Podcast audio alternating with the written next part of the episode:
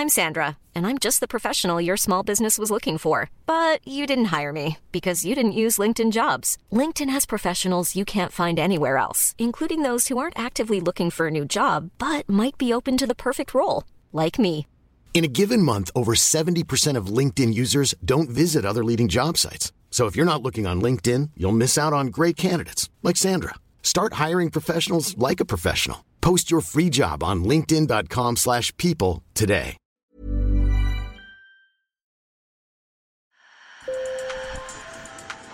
Bonjour. Hello. Hola. Marhaba. Sur le fil, Le podcast d'actu de l'AFP. des nouvelles choisies pour vous sur notre fil info.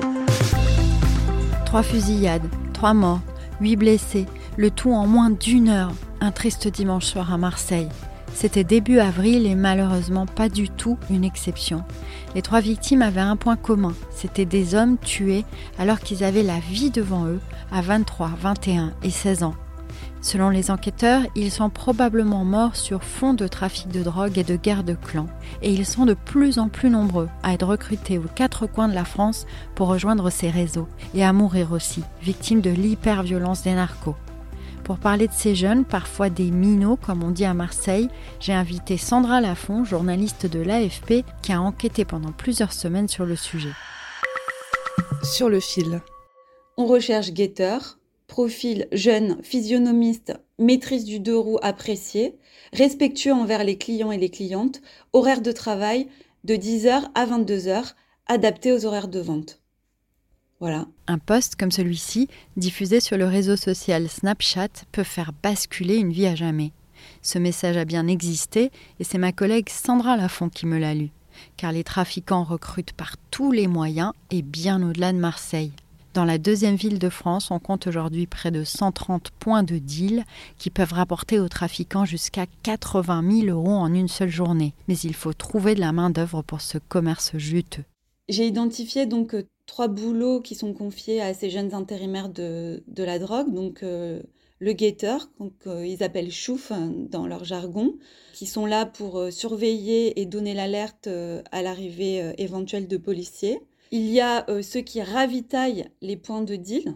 Donc, euh, quand il y a un client, ils vont chercher euh, la drogue qui est cachée dans une voiture, dans les parties communes d'un immeuble, et qui vont la donner au vendeur. Et donc, il y a ce qu'on appelle le charbonneur, le vendeur, celui qui fait les transactions avec les clients. Et pour les attirer, les trafiquants peuvent compter sur les modèles de réussite véhiculés par des séries comme Narcos et le rap qui racontent la réalité de ces quartiers.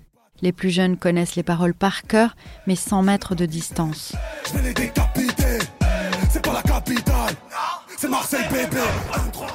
Euh, on peut dire qu'à Marseille, l'hymne de la ville, d'une certaine manière, c'est une chanson qui s'appelle Bande organisée, euh, qui est euh, faite par des rappeurs marseillais, dont le principal, euh, Jul, qui est le rappeur le plus euh, téléchargé sur les plateformes euh, en France. En bande organisée, personne peut nous canaliser. Donc ça, même ici à l'école, euh, les enfants, ils écoutent euh, bande organisée. Donc euh, voilà, ça infuse, euh, mine de rien. Et puis évidemment, il y a toutes ces séries qui glorifient le, le trafic de drogue d'une certaine manière, comme Narcos. Et ça, les enquêteurs m'ont dit que souvent les jeunes citaient ces références-là. Je pense aussi qu'évidemment, euh, il y a le rôle des, des influenceurs et, et de l'argent facile.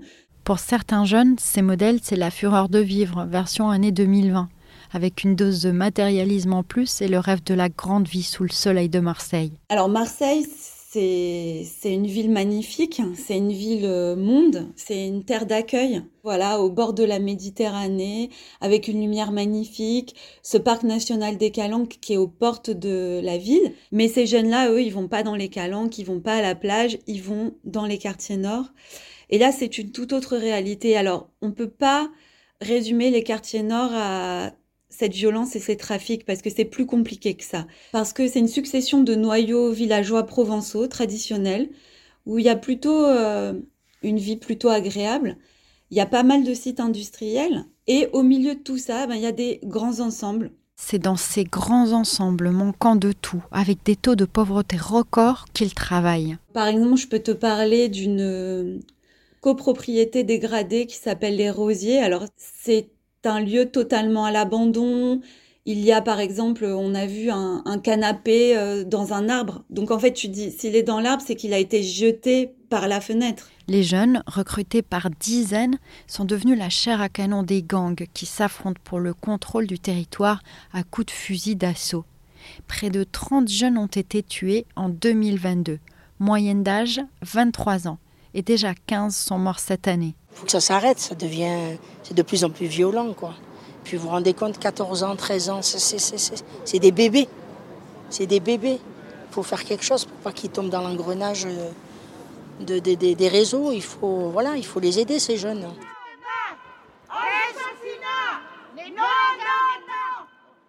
Vous venez d'entendre Zaya Méziane, elle fait partie d'un collectif de familles contre les violences dans les cités qui a manifesté le 3 avril, car la situation est devenue critique dans ces grands ensembles. Face à ce niveau de violence, les trafiquants ont de plus en plus de mal à recruter. C'est ce qui explique que les narcos aillent chercher ces jeunes ailleurs en France, selon Sandra. Désormais, 40% des mineurs présentés à la justice marseillaise pour trafic de stupéfiants sont même extérieurs à la ville. Ils viennent de régions parisiennes, mais aussi de l'Hérault, des Alpes-Maritimes dans le sud de la France ou de la vallée du Rhône. Ils ont de plus en plus de mal à recruter localement des Marseillais, d'où l'appel à des intérimaires de la drogue qui viennent d'ailleurs. Et ils recrutent de plus en plus jeunes. Donc à partir de 14 ans, même dans un dossier, il y avait un jeune de 11 ans. Et ces jeunes-là, c'est la première ligne. Donc quand tu viens et que tu veux te venger, eh ben tu t'attaques à la première ligne. Et sur place, cela s'apparente parfois à de l'esclavage. J'ai entendu des jeunes qui disent qu'ils travaillent de 10h à minuit sans avoir euh, la possibilité euh, d'aller aux toilettes, euh, de manger. Donc c'est de la pure exploitation. Ces jeunes sont même parfois torturés, soumis par des trafiquants qui leur imposent de fausses dettes quand ils ne meurent pas. Alors à Marseille, la peur et la loi du silence se sont installées. Sur le fil revient demain pour la suite de cette histoire avec Sandra Lafont et la juge pour enfants de Marseille, Laurence Bellon. Elles nous décriront le profil de mineurs en rupture sous l'emprise des gangs et enfin les pistes de solutions pour surmonter cette crise qui pourrait s'étendre ailleurs en France. Merci de nous avoir écoutés. Je suis Michaela Cancela Kiffer et je vous dis à demain.